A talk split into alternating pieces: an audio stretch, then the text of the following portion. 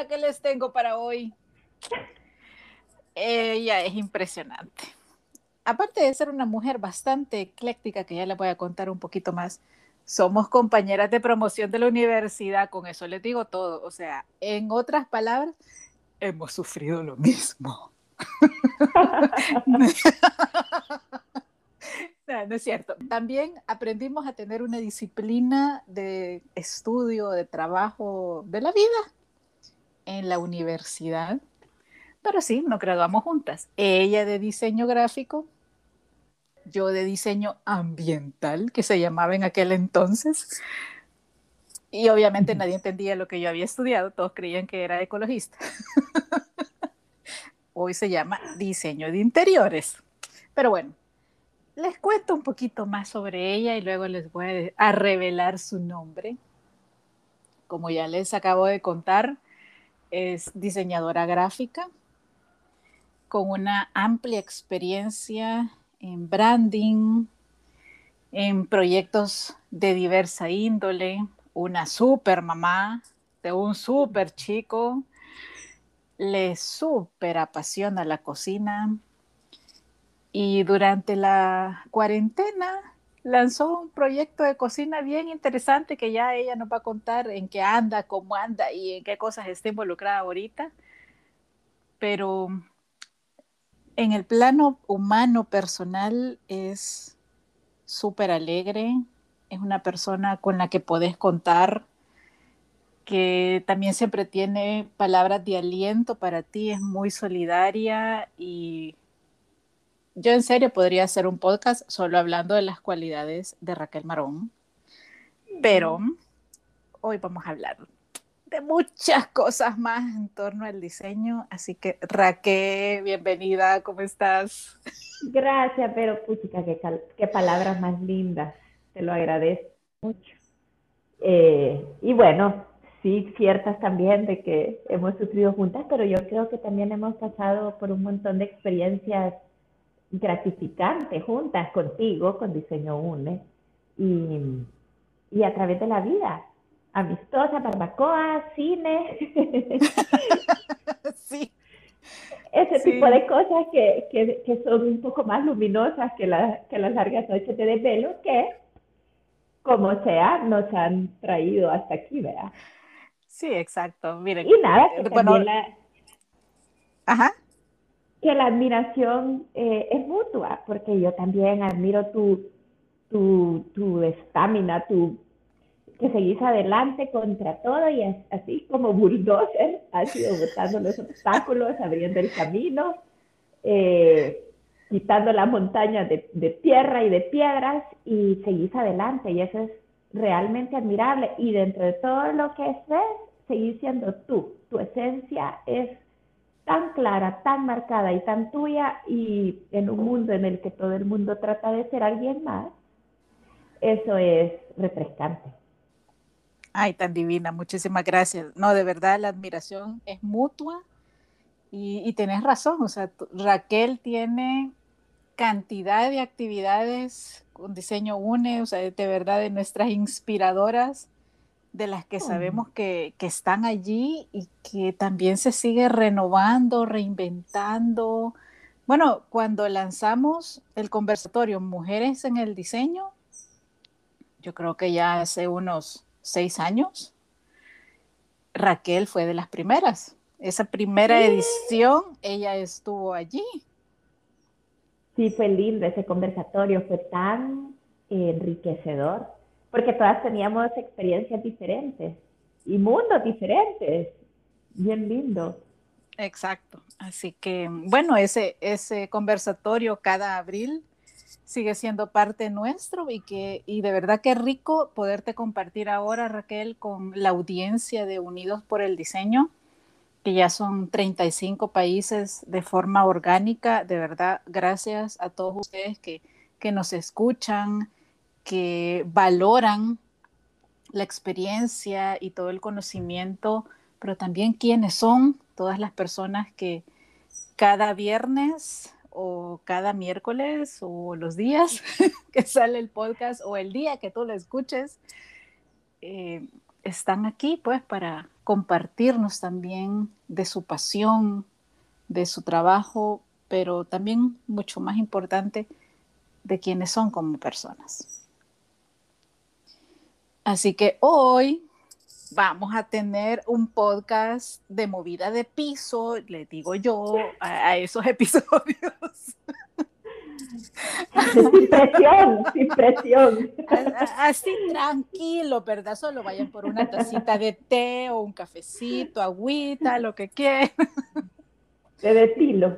Un té de, un té de manzanilla o de tilo. Eh, porque hoy tengo una cómplice, no, no es cierto.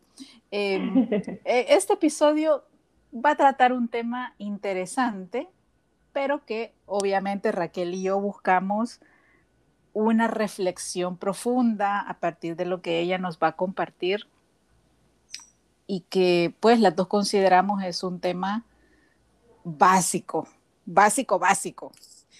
Y se llama de la siguiente forma. Sin educación visual no hay diseño. Así es. Fieles creyentes en esa, en, en, ese, en esa afirmación. Definitivamente.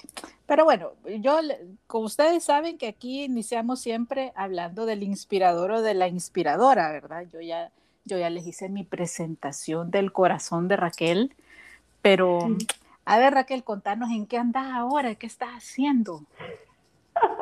¿Qué pasó con la cocina? O sea, ¿qué pasó con esos Zooms de cocinemos juntos? Yo decía, ay, ojalá y me gustara cocinar para sumarme con la Raquel, pero vieran que no me gusta cocinar. Pero yo creo que, que te hubiera hecho que te gustara la cocina. te voy a tomar como un proyecto personal. Híjole, ok, está bien. bueno, siempre ando metido en mil cosas, pero tú sabes. No, no puedo imaginarme la vida sin, sin estar metida en mil cosas, porque mi cabeza nunca para.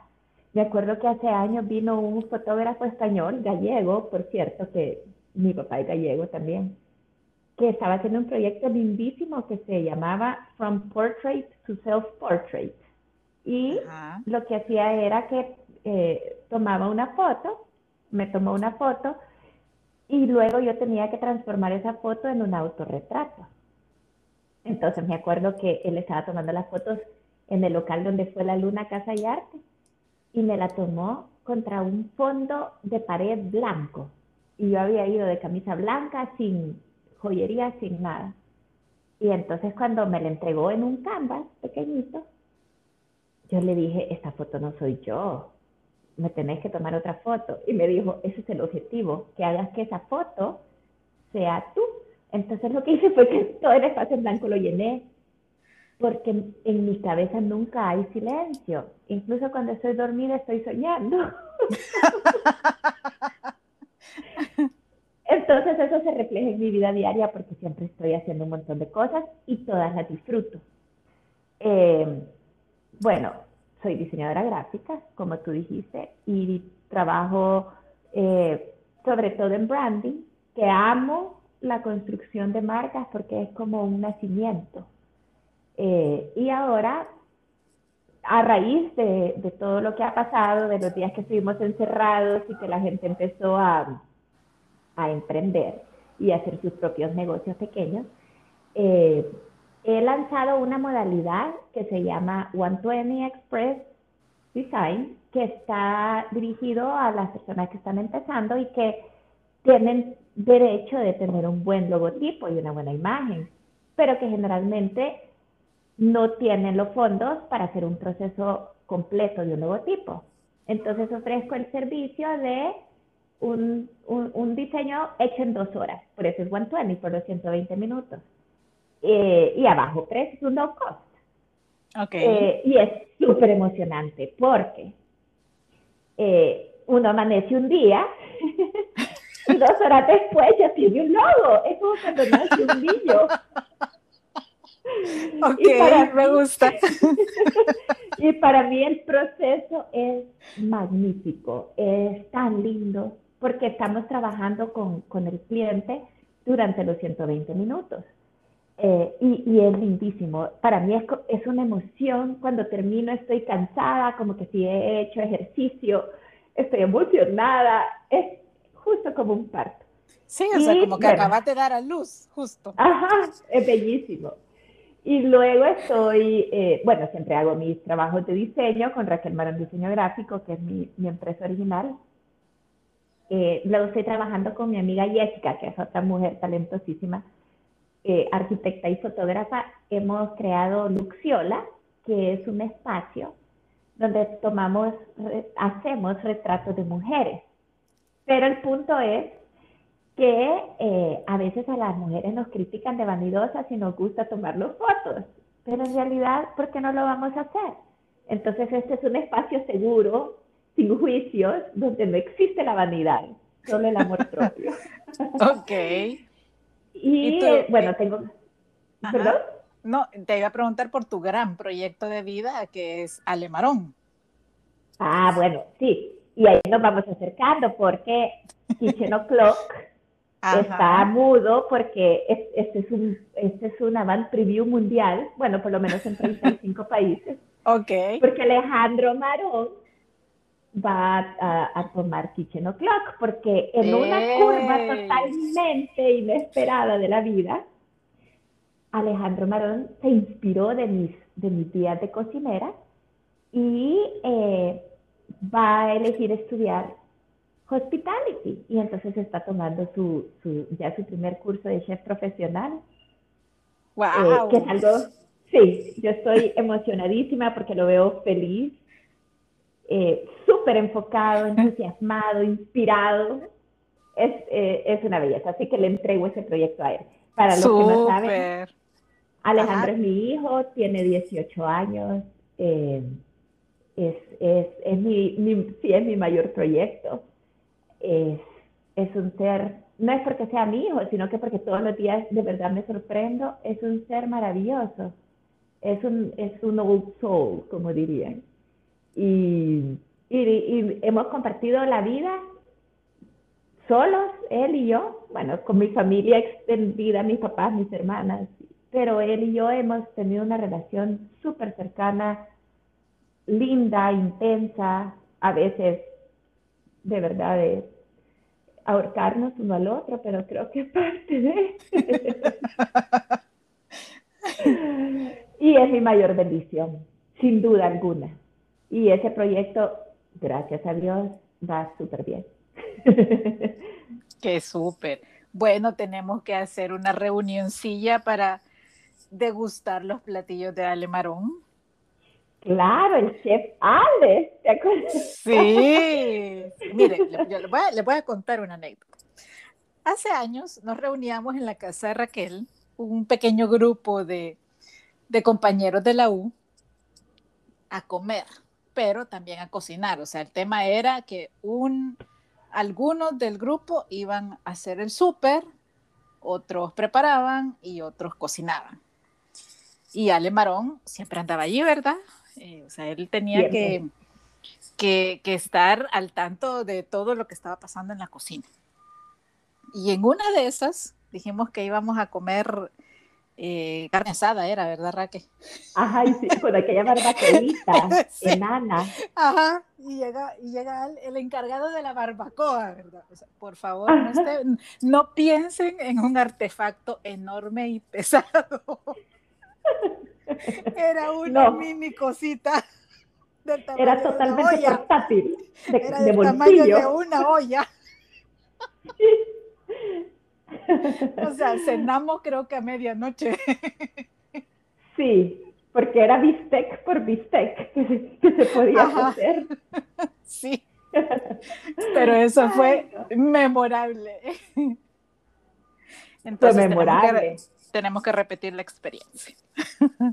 Sí, tenemos que repetirla. Ahora ya con ya tenemos barbacoa en la casa, así que no vamos a necesitar la, a necesitar la portátil. Ay, no, qué risa. Y así podríamos compartirles muchas anécdotas con Raquel. Pero como les decía al inicio, hoy tenemos un tema de verdad súper importante que es básico en el mundo del diseño y que queremos dedicarle pues este episodio para tener otros parámetros, para repensárnoslo desde otras perspectivas y pues eso es la educación visual. Pero para quienes no estén familiarizados, Raquel, con, con este término, ¿de qué se trata la educación visual en el diseño? Bueno, desde mi punto de vista, eh, la educación visual es, como diríamos, quizás vernáculamente, es pulir los talentos que una persona tiene. Claro, eh, estamos hablando de una, de una persona que tiene tendencias a, a, las cosas artísticas, al diseño, eh, las proporciones, el movimiento, los colores, los espacios, los ambientes, diseño en cualquiera de sus disciplinas. Y cómo es importante que ese talento natural que una persona tiene sea correctamente encauzado para que se pueda desarrollar profesionalmente eh, de una manera óptima.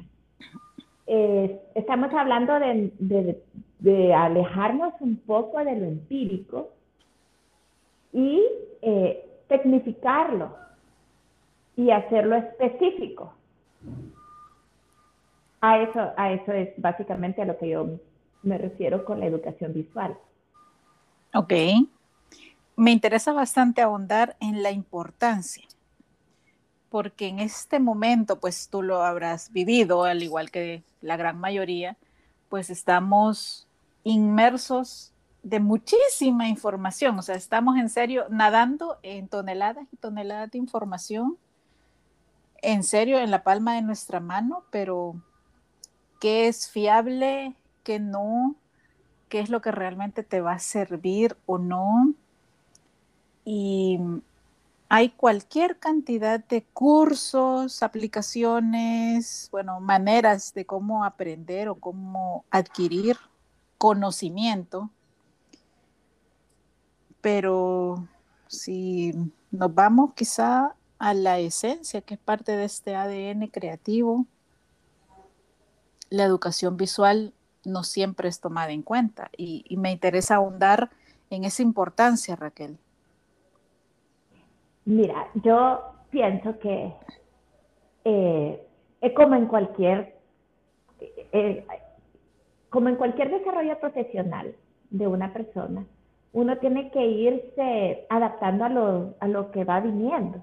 No, no puede quedarse uno con las ideas de hace 20 años que nosotros salimos de la universidad y seguir pensando que eso es lo absoluto por un montón de razones obvias, pero también porque eh, tenemos que adaptarnos a, las nuevas generaciones que vienen detrás de nosotros, eh, ir, ir ajustando nuestras prácticas y nuestra forma de pensar también.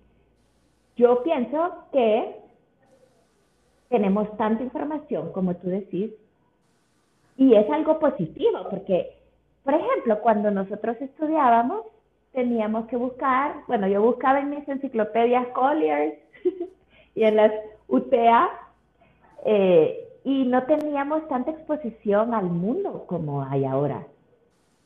Yo, yo, yo veo que estos niños que estudian actualmente pueden estar actualizados con todo lo que está pasando en el mundo del diseño, de la moda, del, entretenimiento, de todo. Eh, y, no hay límite para ellos. Sin embargo, eso, aunque puede ser beneficioso porque nos alimenta de conocimiento y de mundo y de, y, o sea, todo el input que necesitamos para nosotros poder luego traducir eso en soluciones de diseño, también puede ser una trampa. Se presta a que, a que no solo nos inspire, sino que nos dé una, una pauta tan marcada que ya no estemos creando, sino solo repitiendo. Eh, si tenemos una educación visual formal, entonces sabemos que el propósito de nuestra carrera como diseñadores es la creación, es eh, hacer propuestas y, generar cambios, hacer cosas nuevas, no quedarnos con lo que todo el mundo está haciendo alrededor, sino sobresalir.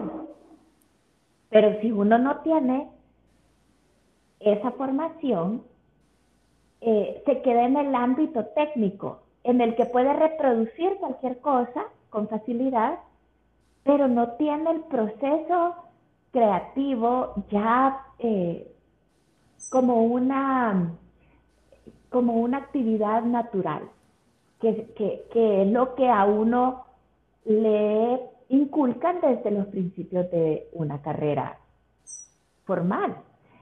Eh, yo me acuerdo, por ejemplo, que cuando en primer ciclo, en nuestros tiempos, de la universidad teníamos que hacer aquel proyecto de los 2.500 bocetos de una por dos pulgadas del mundo abstracto geométrico.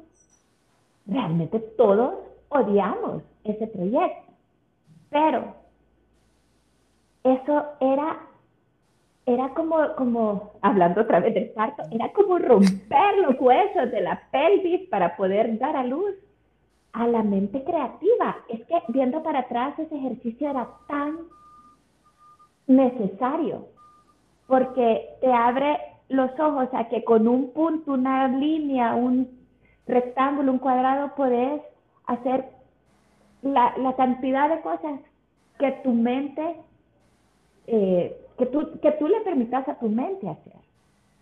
Entonces, ese era solo el inicio, ¿vea? Y a eso yo le sumaría también eh, la, la manera de utilizar los recursos que tenés creativamente.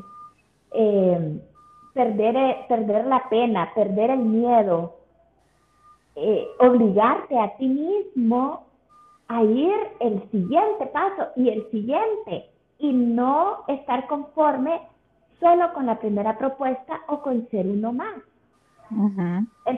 Entonces la importancia está en que la formación te lleva de ser una persona naturalmente creativa o, naturalmente artística o naturalmente con buen gusto a ser un profesional de diseño que está consciente que su, eh, que su misión aunque parezca superficial, no lo es. Porque al proponer un cambio, al proponer una, una cosa nueva, la sociedad entera se puede ver afectada por eso. Desde que tú haces que alguien compre algo hasta que las conductas de las personas cambien. Y en, en todo ese espectro va educación. Entonces, por eso es extremadamente importante yo puedo tener muy buen gusto. Te digo, a mí me encanta la decoración de interiores. Me encanta tener mi casa linda y lo hago empíricamente, pero yo no tengo la capacidad, por ejemplo, de un que tú tendrías al ser diseñador ambiental, de saber de materiales, de, eh, cosas novedosas que yo puedo usar. Yo me quedo con lo que conozco, porque no tengo una formación de diseño ambiental. Entonces ahí está la diferencia. Puedo tener buen gusto y mi casa puede estar bonita. Digo yo que está. Pero no lo estoy haciendo de una manera técnica, con una formación eh, académica, sino que lo estoy haciendo por instinto. Entonces, eh, es lo mismo que pasa con, con, cualquier persona que no tenga su formación.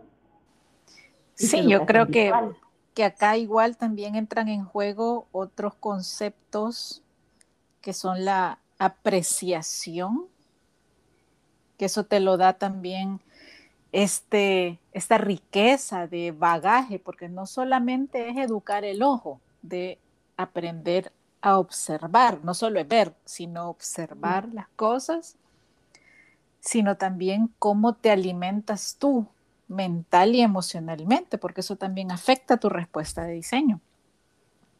Exactamente.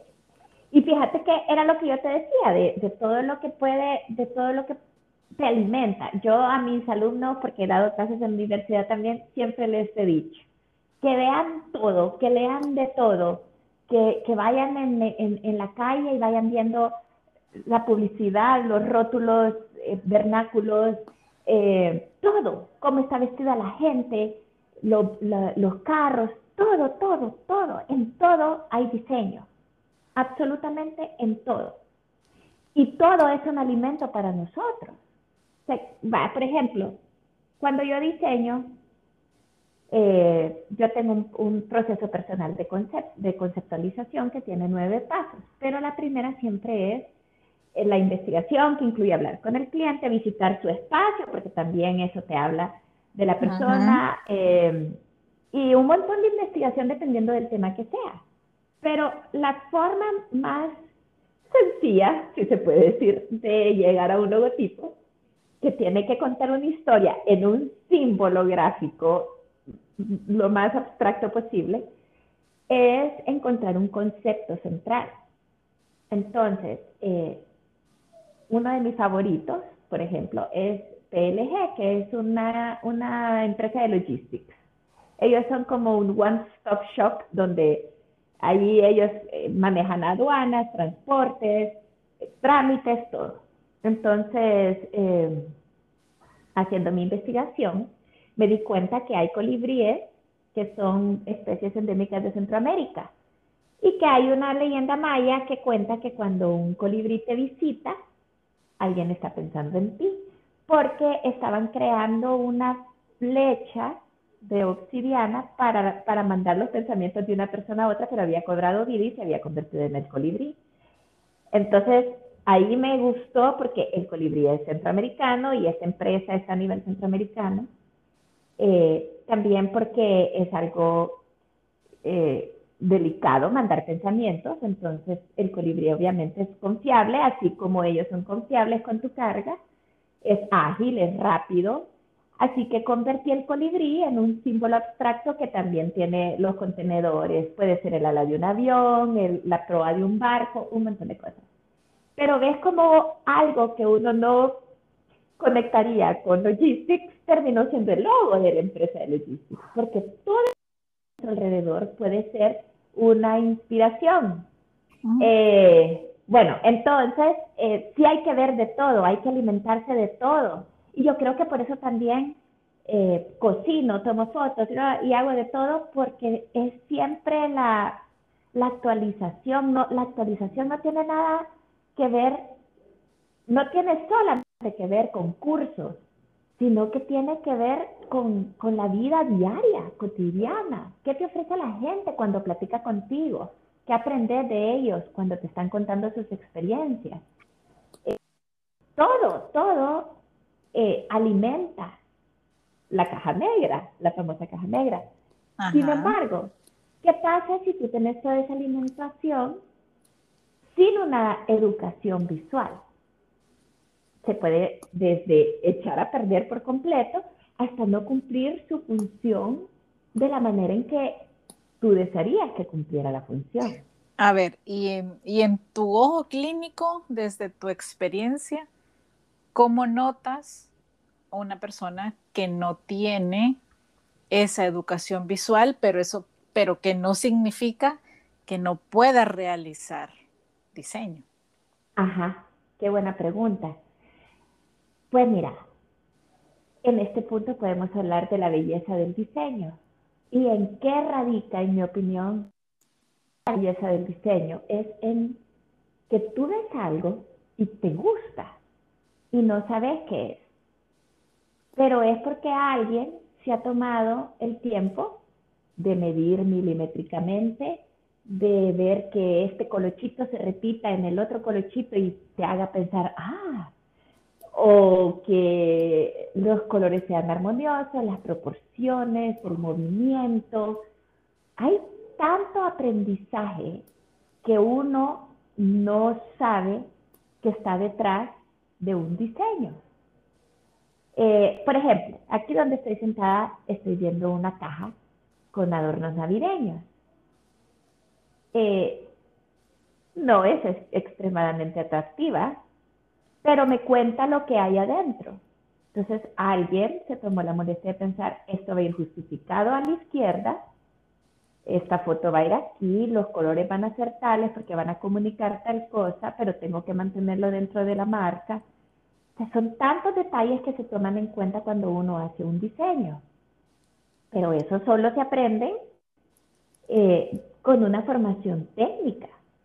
Yo puedo tener instintivamente una noción, pero ¿qué pasa si no soy cuidadosa y cuando estoy diseñando eh, un afiche hay no hay una retícula. Una retícula es un, plan, márgenes, distancias, eh, tamaños, jerarquía de tipografías. ¿Qué tal si le pongo cinco tipos de letras? Eh, ¿Qué tal si la foto está de mala calidad? y sale pixeleada. O sea, hay tantos factores que uno tiene que tomar en cuenta cuando está diseñando. Ajá, fíjate que... Fíjate que yo siempre nos he comparado a los diseñadores, eh, y, no sé si voy a ser muy pretenciosa, pero de verdad es solo un ah. ejemplo con los cirujanos plásticos. Ajá. ¿Ustedes se imaginan un cirujano plástico que te deje un ojo pando? Ajá, yo eh, conozco gente que le han torcido la nariz. Ah, o sea, imagínate, o sea, el hecho de, que alguien diga, no, si es que así quedó bien. Y que, se, y que se conforme con, dejarte ir por la vida asimétricamente. Sí. O sea, y a veces en serio, lo, lo, lo he dicho mucho eh, durante diferentes años, o sea, o sea, ser diseñador y ser cirujano plástico no es solo tener un sentido estético, una gran habilidad manual y cierto criterio. Exacto. Eso, es la base.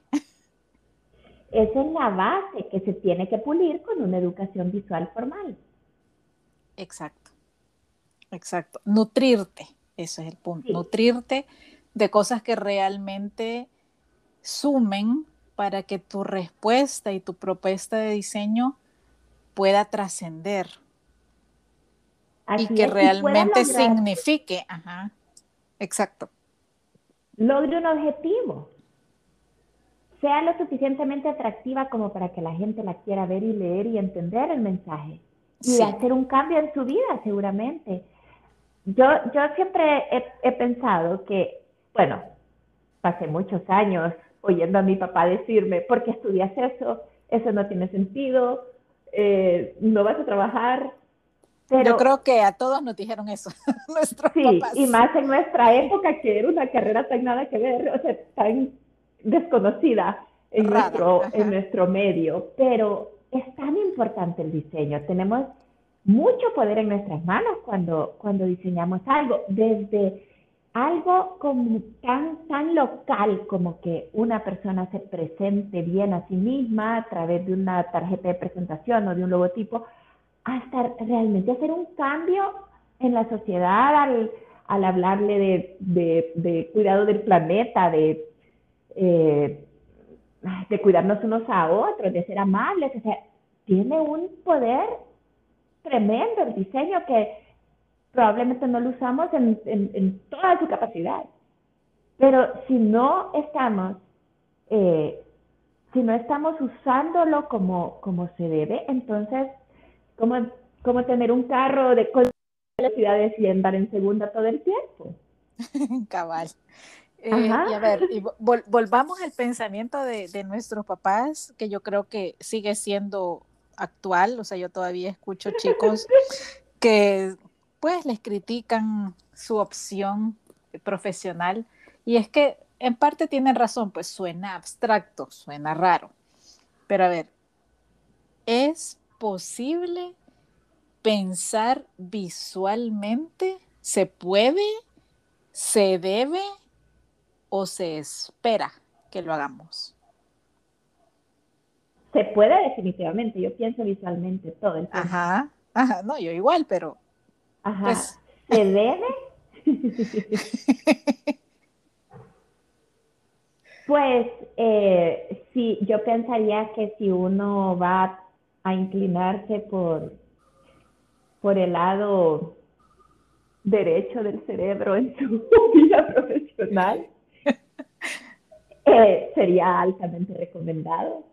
Porque yo sé que hay personas en este equilibrio de la humanidad eh, que tienen una mente totalmente distinta a la mía, es matemática, es, es, práctica, es lógica, eh, no es soñadora y, no, y necesitamos a las personas así, porque si no, esto sería un caos. Es, un equilibrio, es un equilibrio como todo. Sí, pero yo pienso que, que igual el disfrute de pensar eh, visualmente es, es incomparable. Es decir, sí. la, la, la eterna, el, el, eterno asombro que eso le da a la vida es lindísimo. Yo siento que vivo como una niña que no ha visto las cosas nunca y siempre me asombro con todo. He visto miles de veces el cielo estrellado, los atardeceres, eh, las hojas del jazmín, las plantas en mi casa, o sea, todo lo he visto mil veces y me sigo asombrando, porque una vez no es igual a la otra y a la otra. Exacto, créeme que yo cada que eh, me veo obligada a revelar mi edad, cosa que no me gusta, siempre digo, es que yo no tengo ese número de años, yo todavía me siento bien niña, pero es por eso, por esa capacidad de jugar, de asombrarnos, de, de vivir el mundo de otra manera. Aquí en El Salvador tenemos una expresión que es bayunca, que es como, eh, no sé, ¿cómo le diríamos? Chistosa, como desenfadada. Entonces yo, yo siempre le digo a la gente, es que yo no tengo esa edad porque yo estoy bien bayunca todavía. Ajá, como, ah. Ajá, o, sea, pero es por eso, porque pues hemos, Raquel y yo somos un ejemplo de del tipo de persona creativa que disfruta el mundo y las pequeñas cosas y las grandes cosas y que nuestra capacidad de ensoñación sigue a flor de piel, como si fuéramos niñas. exacto.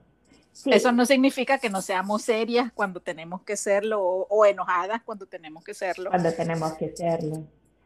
Pero yo creo que también es parte de porque yo te digo que yo desde chiquita, desde que era una niña, yo, yo sabía lo que quería hacer el resto de mi vida. Y, y estaba bien clara. Y, eh, pero, obviamente, al estudiar fue que yo aprendí un montón de cosas que son parte de mi vida actualmente, como observar todo. Uno, un, un momento bien eh, eh, satisfactorio que tuve cuando estaba dando clases es que la primera materia que yo di se llamaba diseño responsable. Entonces, eh, yo lo que hice, eh, generalmente le enfocaban a, un diseño amistoso con el ambiente y eso, pero yo lo quise enfocar hacia eh, lo que les hablaba anteriormente del cambio en la sociedad.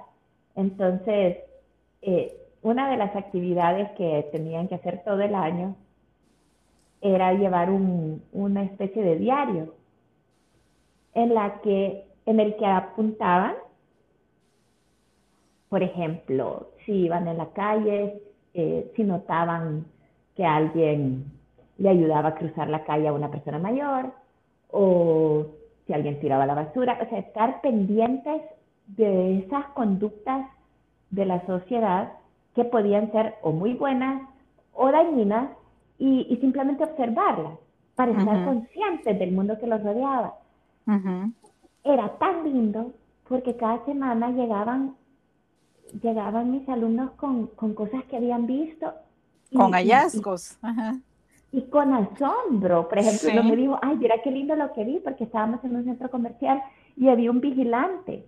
Y entonces como ellos casi siempre están ahí parados y no dicen nada, pero yo lo saludé y me sentí, y me sentí bien porque él se sintió como una persona. Vieron cómo también su actitud afectaba a los demás y cómo ellos podían ser entes de cambio. Bien lindo eso. Y, yo creo que un legado importante fue haberles dejado estar conscientes de, del entorno y cómo ellos como diseñadores, al estar eh, al ser una parte activa de la sociedad, pueden generar cambios. Fíjate que es súper importante, súper, súper importante, porque eso también es educación visual, o sea, si lo queremos ver con ese término, pero en realidad es, va más allá, pues, es, es ser, es aprender a ser. Sí, y porque también mi idea del diseñador no es una persona que se dedica meramente al diseño. El, el diseño es una, es un, es un estilo de vida, es permanente, es todo el tiempo. O sea, no hay manera que, que para mí la vida se desligue del diseño y viceversa. Mi vida es diseño. No porque sea una obsesionada, sino porque ya es algo natural en mí. Y porque, y porque no, no lo puedo ver de otra manera, puesto que mi educación simplemente vino a remachar lo que ella vivía en mí. Exacto. Entonces, por eso, por eso eh, volvemos al punto de que uno puede tener nociones, uno puede tener un gusto maravilloso, puede tener talento técnico, puede tomar este curso, el otro curso, eso. Y yo, yo me acuerdo cuando en la universidad nos decían, eh, es que ustedes no pueden decir que son diseñadores gráficos hasta que terminan la carrera. Eh, y, y, en parte es cierto, yo sé que tenemos que evolucionar en el sentido de que hay muchos cursos, muchos recursos y eso, pero creo quizás que, la, que, que el hecho de estudiar una carrera que ha sido pensada para potenciar tantas áreas de la vida de una persona, eh, no puede ser sustituida con un curso de tres meses, por más talento que uno tenga, porque la educación visual, formal, académica, es integral, es holística, te enseña a ti a ser una, una persona eh, más consciente, como lo que pasó con mis alumnos. Te enseña a ver, te enseña a investigar, a escuchar, te enseña a... te enseña a sentir. A sentir, a ser sensible, a, exigirte a ti mismo, a no, conformarte con, con reproducir, sino a crear, que es una, es una experiencia maravillosa poder crear. Y es complejo, o sea, es de las carreras más llenas de reglamentos que puede haber en la vida y la gente no lo ve así, o sea, siempre no. nos ven como, ah, están haciendo dibujitos. Ajá, y como que somos un gran relajo. Ajá. ¿Verdad? Bueno, habemos de todo. A nivel, de, a nivel de look, podemos decir, Raquel es como más formalita, más seriecita, yo soy del, grupo de los excéntricos con sentido. Sí, de, los, de, los, raros con medida. Ajá, cabal, es como bojo, eh, bojo business chic. Sí. ¿Verdad? Fíjate, que escuchándote me encanta porque viene a mi mente pues otro de nuestros compañeros de, la U también, que es Víctor Ruano. Ajá. Miren, en serio, Víctor, cuando nosotros egresamos, ese hombre tenía un folleto que era un currículum. O sea, nosotros apenas llenábamos una página y este hombre tenía 20 páginas de currículum. Qué bárbaro. Además había sido presidente del Consejo Estudiantil, participaba en cualquier cantidad de concursos de pintura, de poesía, de yo no sé qué, y cómo, Inteligentísimo, y cómo tenía vida para participar y además ganaba. Entonces, volviendo al tema de, de la educación visual y todo este bagaje, él se va a estudiar a Savannah, a Georgia, motion graphics, después saca otra maestría en cine. Su lado quizás más estructurado del diseño es con la NFL, NBC. Ha trabajado cantidad de años para el Comité Olímpico. ¿Ustedes se imaginan el nivel de presión que ese hombre debe tener mientras las Olimpiadas existen? Sí, o sea, yo no, yo no me lo imagino Eh, sí, pero, o sea, si queremos ver el lado serio del diseño, por supuesto que lo tiene. Y es muy responsable, muy estructurado y además que cumple tiempos. Sí, es que, es eh, que tenemos que. Sí, y entonces, ¿qué pasa con Víctor? Ahora, en su versión de la creatividad, quizás es más plástica, si la queremos ver así, porque se permite más libertad al momento de crear. Pero en serio les digo, espero más adelante podérselos compartir a él en otro podcast, pero ya que Raquel y yo lo conocemos y que también tenemos una mucha memoria de Víctor en nosotras, ese hombre lee de todo. o sea, sentarse a platicar con Víctor es men, pone atención en lo que le vas a decir, porque él te puede hablar de todo y con propiedad, no superficialmente. Entonces ustedes imaginan cómo son sus respuestas de diseño, o sea, el hecho también de, crear películas, de comercializar, porque también ha, ido a promover sus, sus películas a diferentes países si no sabes hablar, si, o sea, no, no solo pensemos en esta educación visual al momento de crear una pieza gráfica o un diseño en, el área que sea, sino también de poderlo transmitir verbalmente. Exacto, expresarte, presentarte, eh, todo es, es, parte de... ¿Cómo vas a, mira, como, cuando uno empieza la carrera de diseño, que llega y dice, les presento, eh, les presento mi trabajo. Es bien bonito porque no sé qué. Y los colores me gustan, no es eso. Tiene que haber una razón detrás de todo. Estos colores significan tal y tal cosa, porque ya aprendimos en nuestra formación la psicología del color. Esta tipografía por tal y tal razón, porque también ya lo aprendimos en nuestra formación visual. Eh, este tipo de fotografía porque evoca tales sentimientos, pero todo eso ya lo aprendimos, ¿verdad?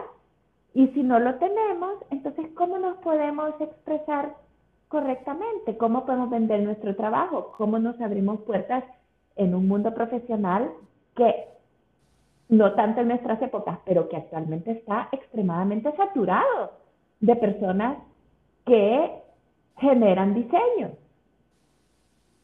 Entonces, esa educación te va a ayudar a sobresalir, aunque uno no lo crea, pero es que se nota hablar con, seguridad, con propiedad, y no te digo llegar a hablar con un montón de términos técnicos que nadie va a entender, porque nadie tiene por qué entender nuestros términos, pero sí expresarlos de una manera comprensible, segura y técnica.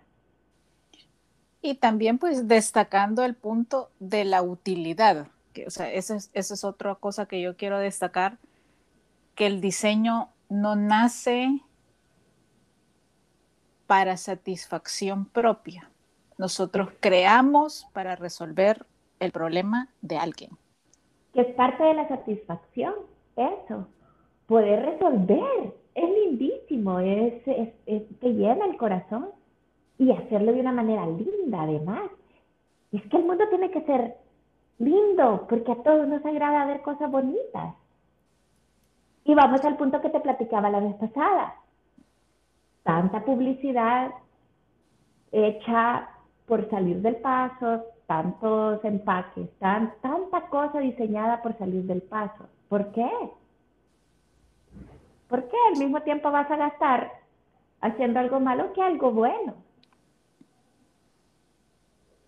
Sí, o sea, yo a veces cuando veo, bueno, hace poco fue la piñata de mi sobrinito y uno de los regalos de los concursos de la piñata tenía un papel de regalo con todos los personajes de Avengers.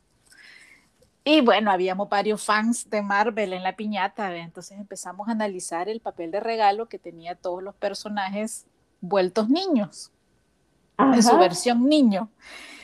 Y Iron Man tenía un error. Yo, yo, lo, yo lo había visto, pero la verdad no había agudizado tanto mis sentidos por estar poniendo atención al payaso y a mi sobrinito y que esto y que el otro. Y de repente una de mis sobrinas mayores me dice, tía, ya se fijó que Iron Man tiene un error en la máscara. Y yo, a ver, espérate, espérate, le digo yo. Entonces yo ahí vea con mi ojo clínico de fan de Marvel.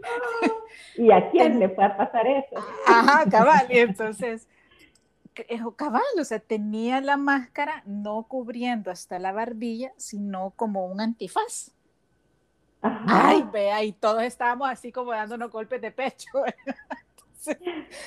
y, le digo yo, es, es interesante cómo una mala referencia se convierte en un error, ya en un tiraje al público. Y hay tres por lo menos que dieron un mal, que tuvieron un mal criterio. Primero, el que lo hizo, que tenía una mala referencia. Quizás él no es fan de Marvel ni de Iron Man y lo hizo por hacer, entonces no se fijó en ese pequeño gran detalle. En Luego, de investigar en Google, donde encontrar de todo. Sí, exacto, San Google. Pero vaya, vaya, digamos, ok, el que lo hizo se equivocó, pero el que le revisó tampoco lo notó. Y el que aprobó el arte tampoco lo vio. Exacto. Entonces es, una, cadena. sí. Sí hasta llegar a verle big fail de ponerle un antifaz a Iron Man. Ajá, así. o sea, es un ejemplo trivial, en serio, pero, pero las referencias y esta educación visual sí sirve. Claro, es básica, es necesaria.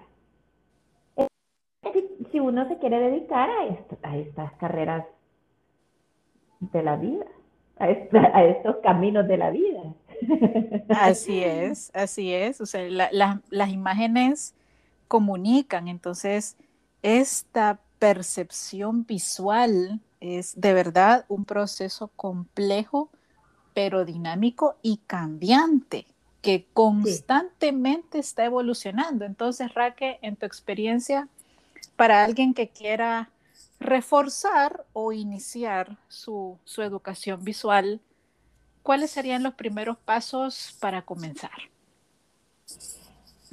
Bueno, yo creo que sí, porque yo sé que hay personas que, ya no se van a meter en la universidad. Pero yo creo que sí, que, por ejemplo, te voy a poner un caso. Mi hermana mayor eh, naturalmente tiene buen gusto, pinta muy bien. Eh, es, es un libro de historia caminante. Ella, ella es profesora y dio clases de historia por años. Es excelente para comunicarse, tiene una memoria maravillosa.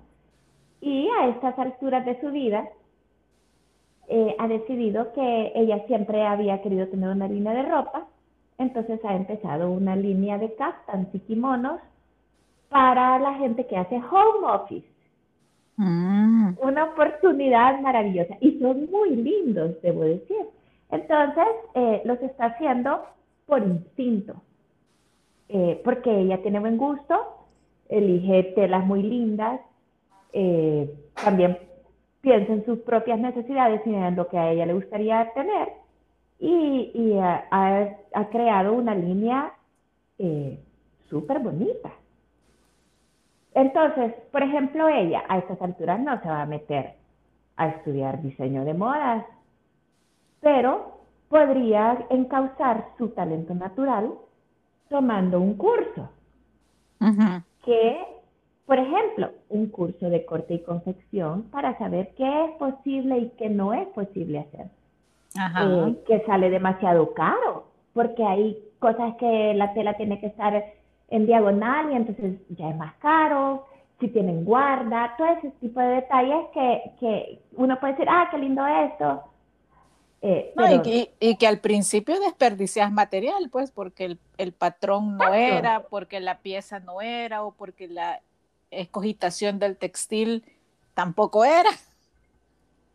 Ajá, y que lo que pasa es que como uno lo ve lindo, entonces pensar, pero si hay muchas cosas que tomar, entonces podría instruirse sobre corte y confección, sobre diseño de modas por las proporciones, eh, cosas que hagan que su, patronaje. patronaje, corte, todo, o sea, incluso tejido, crochet, macramé, o sea, todo ese tipo de cosas, porque todo va a alimentar eh, su, su, su, su talento natural y lo va a tecnificar y va a tener razones por las cuales tomar decisiones acertadas. Sí, yo, yo me acuerdo de, de, otro de nuestros compañeros de la U, que es diseña, él salió de diseño artesanal, pero desarrolló un, una línea de trabajo en el área de moda más adelante.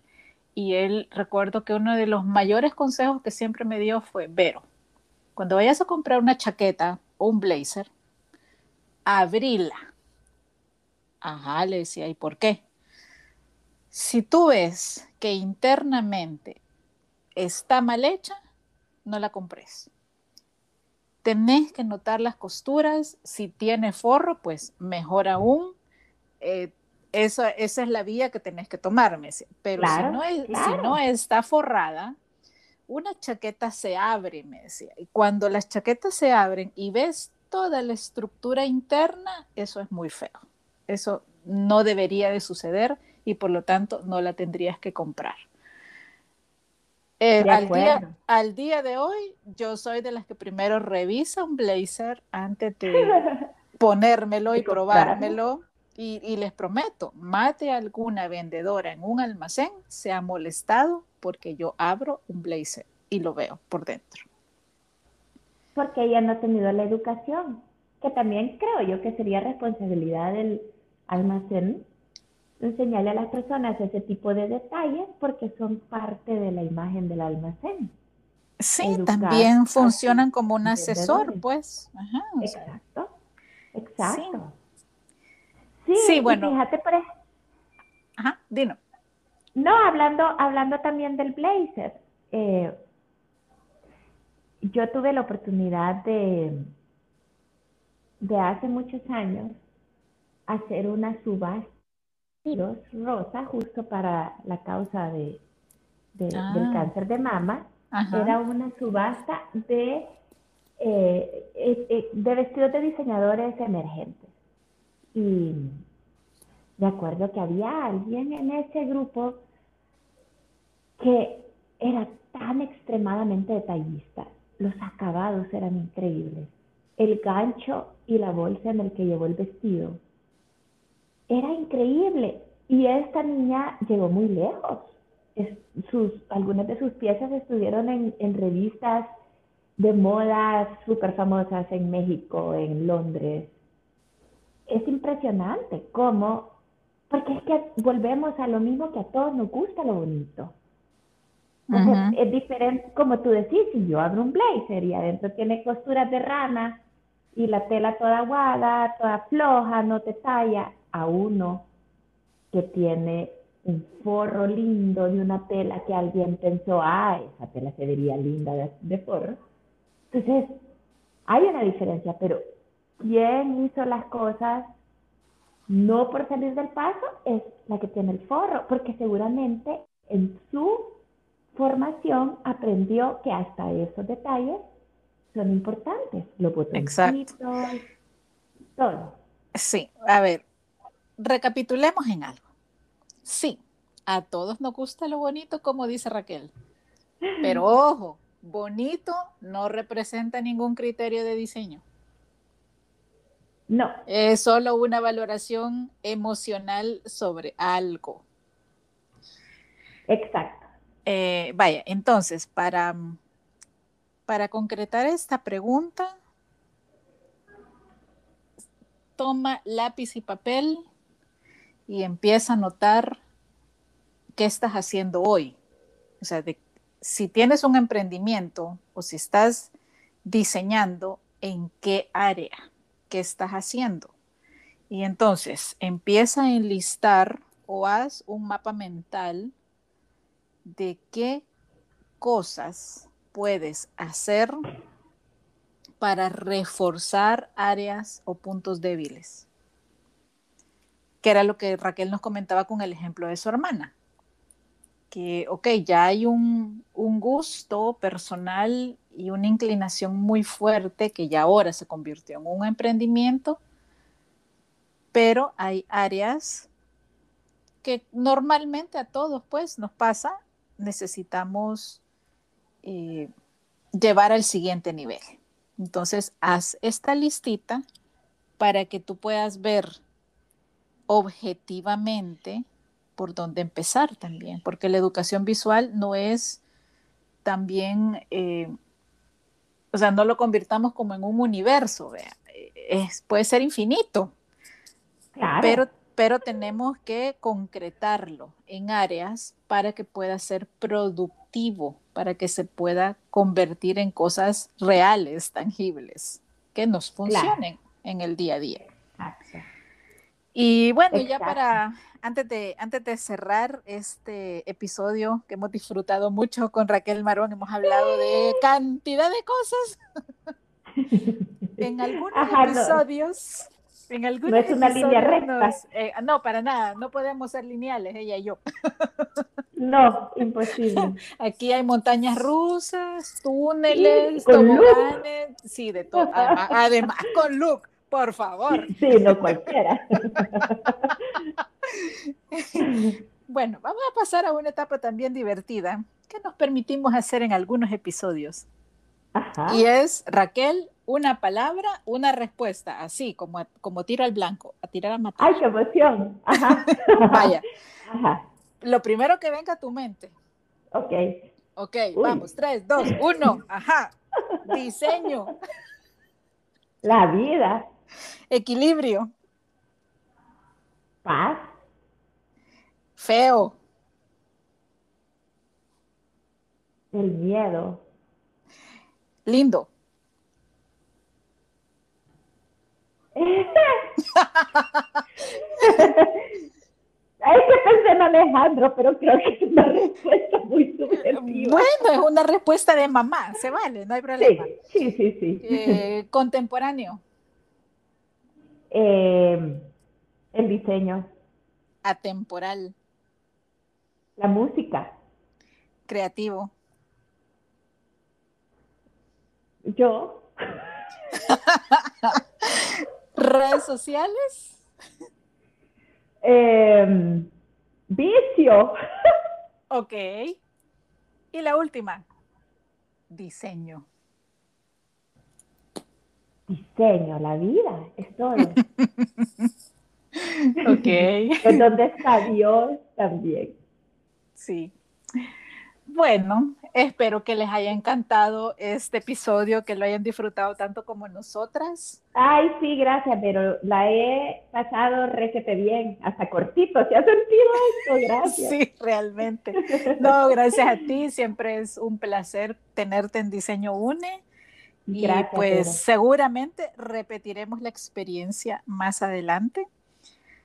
Así que nada, ya saben, este, como les dije al inicio, era una movida de piso, era de verdad un episodio que Raquel y yo teníamos pensado para hacerlos reflexionar, para que repensemos y tomemos acción también sobre nuestra educación visual y la refresquemos. No es algo que tenga... No, se estanca.